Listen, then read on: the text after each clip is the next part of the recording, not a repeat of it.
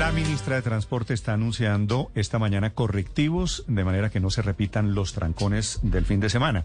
Básicamente, Felipe, producto de muchos ciudadanos, vea usted la paradoja, intentando correrle, evitar el trancón del domingo, le madrugaron al tráfico, se devolvieron para Bogotá el sábado y eso ocasionó los trancones, las filas de seis, siete horas viniendo de Girardot. No, Néstor, eh, eh, hay gente que se, eh, específicamente un amigo mío se demoró 10 horas de Neiva a Bogotá. 10 horas. Felipe, le fue bien. Tengo casos de 12 horas. Estoy diciendo 7 no, horas en promedio. Néstor, yo- Tengo casos de 7 horas Bogotá y Ibagué, por ejemplo. Ahora, ¿Cómo funciona el pico y placa? Un ciudadano preocupado El que le siete- habla a esta hora. El de 7 horas es usted. Ah, pero el suyo Sí. fue yendo a Ibagué. Yendo a Ibagué, Jueves Santo, que uno pensaría que ya el Jueves Santo salió todo el mundo, ¿no? Bogotá y Ibagué deben ser cuántos, 150 kilómetros. Sí, son, diga 180 kilómetros, casi 200. Es un trayecto que se hace eh, en cuatro horas, cuatro horas y media, diga cinco horas si le va mal. Siete horas, siete horas, eso, eso es Bogotá-Neiva, eh, en una buena carretera y rápido. Siete horas. Un poquito No. penoso, Felipe, decir usted 7, 8 horas.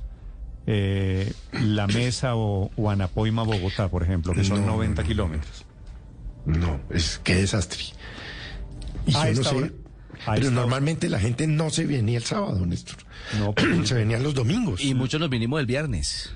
Ah, usted de- del- por la misma vía. La vía. eh, Felipe, es que como ahora hay, como hay pico y placa. Ah, usted venía también de la zona. Sí, claro. Y como hay evitando los pico y placa el domingo, la gente muy precavida dijo, pues me devuelvo el sábado. Y eso lo pensaron miles, mm, digo, 600 mil personas que entraron el sábado. ¿Sabe cómo me fue bien? Regresando el sábado a las cuatro y media de la mañana. A mí, fue- a mí me Gasté fue muy tres bien horas. Pero imagínese 10 de usted la lo que hay que hacer. Tiene usted que dormir en pijamado en el carro para poder llegar a Bogotá en una hora decente. Pues eso no puede ser. Bueno, es que estamos... eh, cada, cada medida que se toma, Felipe, lo que hace es agravar un poquito la situación. El coronel Julián Zapata es el director encargado de la Policía de Tránsito en Colombia. Coronel Zapata, buenos días. Néstor, buenos días. Saludo cordial y respetuoso a todos ustedes y a las personas que nos escuchan a esta hora. Coronel, estuve el sábado en la noche en este trancón de 7, 8 horas. ¿Sabe cuántos policías, coronel? Sí, claro, Néstor, efectivamente la Policía ¿Sabe cuántos Nacional- policías, coronel? Ni- Señor, ninguno. Ni un policía. Ni uno solo, coronel. ¿Qué pasó el sábado con esa operación retorno? Néstor, la Policía Nacional dispuso cerca de 54.900 hombres y mujeres de policías, de los cuales 6.000 fueron de la Dirección de Tránsito y Transporte, también con el apoyo de las No, pero, regiones. pero eso es lo de recitar, coronel. Si son 54 mil policías, ¿dónde estaban el sábado en la noche?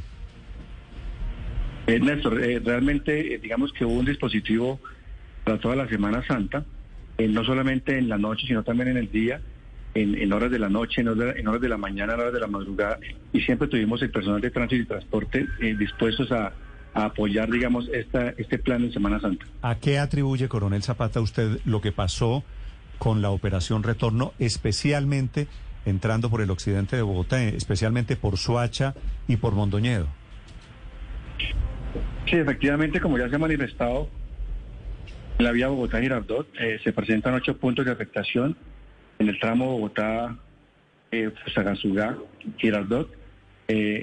en el kilómetro 83, en el kilómetro 75 más, más 500, en el kilómetro 63, sector La Jaibana, en el kilómetro 48, en el kilómetro 0 al 3 más 450, en el kilómetro 24, en el sector de Torre Maida, y en el kilómetro 15 al 16. Digamos, eh, y, el, y, el, y, el, y el, 8, el número 8 es en el kilómetro 11 al, 20 al 12. Digamos que estos puntos, eh, la Concepción 40 Express eh, estaba realizando obras, una actividad que vienen desarrollando desde el día, desde el mes de diciembre, perdón, y que va hasta el mes de diciembre del presente año. Sí. Pero, coronel, respetuosamente, ¿cuál fue el plan de contingencia que adoptaron las autoridades para evitar los trancones? Porque los trancones se detuvieron. Desde el miércoles santo la situación fue realmente caótica. Efectivamente, efectivamente eh, se tenía conocimiento, digamos, de esas obras, lo que la policía de tránsito, en ese sector especialmente en Girardot Bogotá, realiza eh, contraflujos por la variante, quedando, digamos, eh, los dos carriles sentido hacia Bogotá. Eh, los, vehículos, los vehículos que se movilizaban en sentido Bogotá-Girardot ingresan por, ingresaban por el casco urbano del municipio de Melgar. Es decir, el túnel estaba, el túnel de, de Melgar estaba con un paso un solo carril, por lo que nos eh, necesariamente nos vimos obligados a, hacer un contraflujo por la antigua vía Nariz del Diablo. Coronel, em, se vienen las vacaciones de mitad de año, porque eso está a la vuelta de la esquina. Eh, ¿Qué tipo, es decir, de los errores se aprende y este caos se va a replicar o cuál cree puedan ser las soluciones para el inmediato futuro eh, de este calvario que están viviendo los ciudadanos cuando intentan regresar a Bogotá? Sí, de acuerdo. Eh, Es la malla vial que tenemos. Digamos que eh, están identificados esos ocho, esos ocho puntos. Como les decía, estas obras van a continuar hasta el mes de diciembre. Sin embargo, sin embargo, eh, seguramente nos toca reunirnos con la concesión para que eh, antes de que inicie las actividades de, mitad de año, como usted lo plantea, eh, estas, estas obras paren como se coordinó para, este, para esta Semana Santa y necesariamente nos corresponde hacer nuevamente los contraflujos y los reversibles. Digamos que es la capacidad que como policía de tránsito tenemos, es la forma en como, digamos, nosotros tratamos de regular el tránsito para que las personas salgan de la ciudad de Bogotá y nuevamente ingresan a la ciudad de Bogotá por ese corredor vial.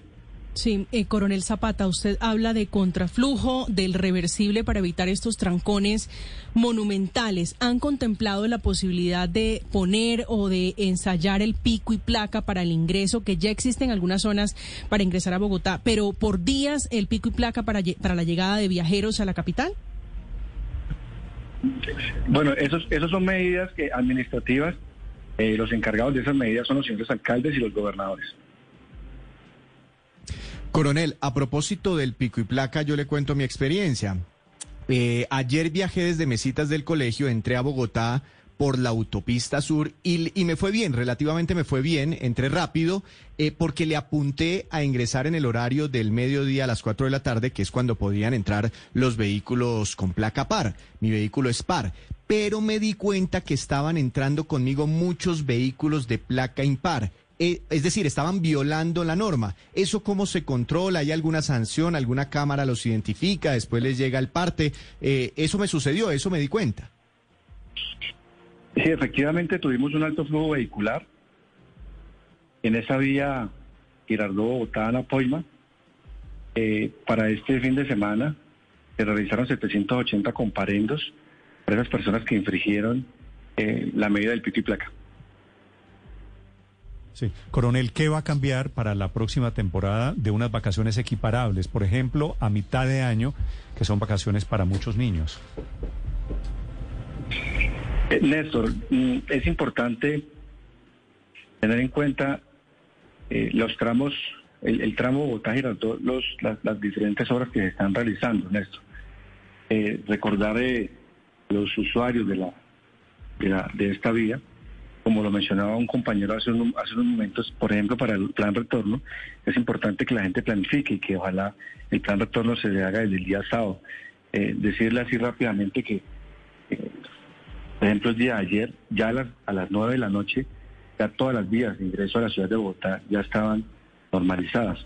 Esto seguramente porque el día sábado ingresaron a Bogotá 145.918 vehículos y el día de ayer 205.053 vehículos. Digamos que allí hay que reconocer el buen comportamiento de los usuarios y esta actividad de ingresar desde el día sábado de verdad que nos sirve bastante para que el flujo vehicular sea constante. Coronel, dice usted reversibles, contraflujos. ¿Por qué no contemplan la posibilidad de suspender las obras si están circulando más carros de los habituales? ¿Esas obras públicas no terminan siendo un ingrediente de trancón, de bloqueos, de obstrucción de vías? Eh, Néstor, digamos que esas obras están, están adelantando desde el mes de diciembre del año pasado, como le estaba manifestando, y van hasta el mes de diciembre del presente año. Es decir, esa es la planificación que tienen, digamos, por parte en estos momentos de, las, de la concepción.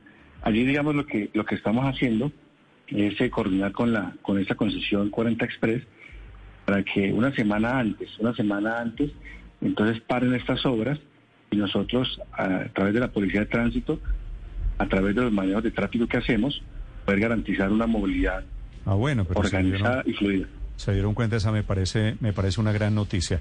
Es el coronel Zapata, director encargado de la Policía de Tránsito en Colombia. Gracias por estos minutos y por la explicación y por los anuncios, coronel. Es con mucho gusto, Néstor. Dios y patria, es un honor ser policía. Muchas gracias.